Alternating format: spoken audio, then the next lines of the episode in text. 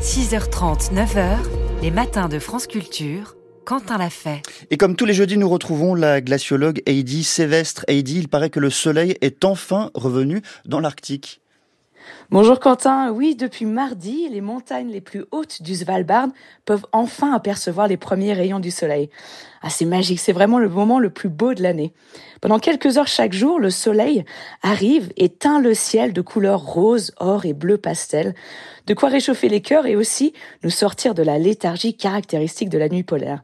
Le retour du soleil, c'est aussi la redécouverte d'un paysage qu'on n'a pas vu depuis des mois.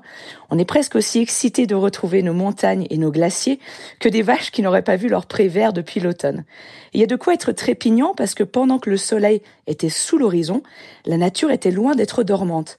Les paysages ont continué d'évoluer au gré des vents, des températures et des précipitations. Et le week-end dernier, j'en pouvais plus d'attendre, j'ai embarqué toute une équipe d'étudiants pour aller retrouver mon glacier préféré, le glacier Tunabren. Qu'est-ce que, qu'est-ce que ce glacier, Heidi, a de si particulier alors Tunabren, c'est un glacier de marée, il descend jusqu'au niveau de la mer, et depuis qu'on l'étudie, son comportement ne cesse de nous surprendre. À peu près tous les 20-30 ans, le glacier produit une énorme accélération et s'étire comme un accordéon.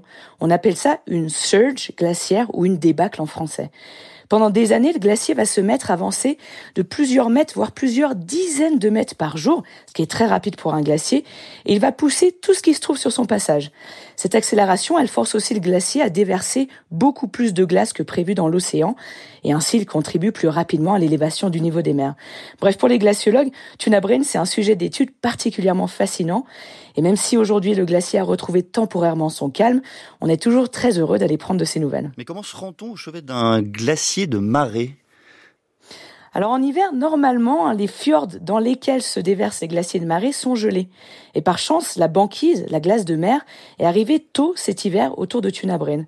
On peut donc s'approcher du glacier par le fjord, en scooter des neiges, en ski ou à pied, alors qu'en été, il faudrait un bateau.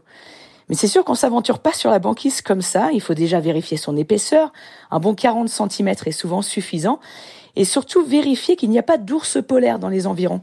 Après tout, on est en plein sur leur terrain de chasse préféré. Heureusement, le week-end dernier, aucune trace du roi de l'archipel du Svalbard. L'horizon était libre. Et enfin, dernière précaution, il faut être particulièrement vigilant du comportement du glacier. Même si Tunabren n'est plus en pleine accélération, et même si la banquise pousse contre le fond du glacier, il peut malgré tout relâcher des icebergs.